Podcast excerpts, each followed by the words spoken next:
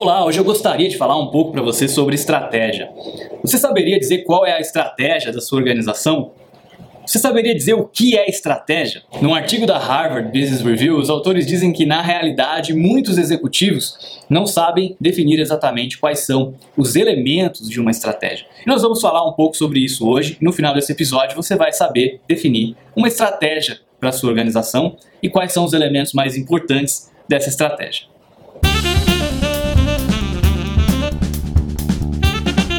Os autores David Collins e Michael Ruckstead falam sobre estratégia, justamente sobre esse problema de que muitos executivos hoje em dia não sabem definir uma boa estratégia e suas organizações acabam perdendo muito com isso, porque eles não conseguem criar um alinhamento, não conseguem criar uma sinergia entre o que todas as pessoas da organização estão fazendo para levar a organização aonde ela precisa chegar.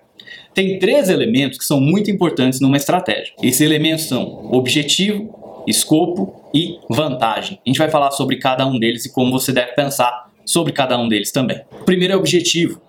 A gente precisa entender aonde é que a gente quer chegar como organização. Se você não sabe aonde você quer chegar, qualquer atividade, qualquer decisão, qualquer caminho serve.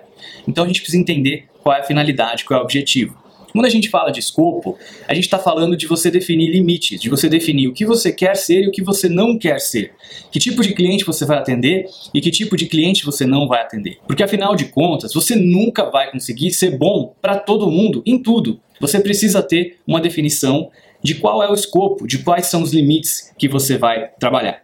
Se você vai abrir um restaurante, por exemplo, você vai abrir um restaurante fast food, quer dizer, você vai atender aquelas pessoas que querem um serviço padronizado, que querem um serviço rápido, como quando você vai ao McDonald's, por exemplo. Se você for parar para pensar, quando você vai ao McDonald's, você está viajando, você vai para um país diferente, para um lugar diferente, você sabe exatamente o que você vai encontrar lá, o tipo de qualidade, você sabe que vai ser rápido, você está com pressa, você nunca vai chegar lá ah, pro, pro, pro atendente do McDonald's e pedir para ele te surpreender, ou então, enfim, esperar que você vai encontrar algo muito diferente. Você espera aquele serviço padronizado, você espera que aquele serviço seja feito daquela maneira que sempre é feito. É diferente de um restaurante gourmet, em que você espera ter um serviço excelente, em que você já vai pensando em ir com algumas pessoas que você gosta para passar algumas horas conversando, em que você espera um ambiente mais tranquilo, em que você espera um ambiente mais silencioso, em que você inclusive está disposto a pagar mais por isso. Então, é, você nunca vai conseguir ter um restaurante que atenda todos os tipos de cliente e que atenda todos os tipos de expectativa que o cliente tem naquele momento. Então é por isso que é importante você definir esse escopo, que tipo de cliente que você vai atender né, e o que você vai ser e não vai ser para o seu cliente. Ainda falando de restaurante, você teria que definir que tipo de comida você vai servir. Vai ser um restaurante de churrasco, vai ser um restaurante francês, um restaurante mexicano, vai ser uma hamburgueria. Então você também não vai conseguir fazer tudo. Né? Você vai ter que definir um escopo do que você vai poder fazer e fazer aquilo muito bem, fazer aquilo com excelência. E aí vem o terceiro ponto, que é a vantagem competitiva. Por que você vai conseguir fazer aquilo que você vai fazer dentro daquele escopo que você definiu melhor do que ninguém, melhor do que qualquer um dos seus concorrentes? O que você vai ter como vantagem competitiva para poder ser melhor que todo mundo naquilo que você vai fazer? E aí tem dois pontos importantes, né? Um primeiro é por que o cliente deve comprar de você e não de qualquer um dos seus concorrentes? Qual a sua proposta de valor? Por que, que a sua proposta de valor é melhor? E segundo, de que maneira vocês vão conseguir atingir aquela proposta de valor? Todos esses elementos juntos que a gente conversou até agora vão formar a sua estratégia. E aí você vai ter que pensar em alguns trade-offs, né? Você não pode ter tudo, de novo, você vai ter que fazer algumas escolhas. E toda escolha acaba sendo também uma renúncia. Não dá para dizer, por exemplo, que você vai querer crescer e ser altamente lucrativo. Porque muitas vezes as pessoas na sua organização vão ter que tomar decisões que vão ter que fazer escolhas entre crescimento e lucratividade. Muitas vezes, para crescer, você vai ter que abrir mão de margem, você vai ter que abrir mão de lucratividade.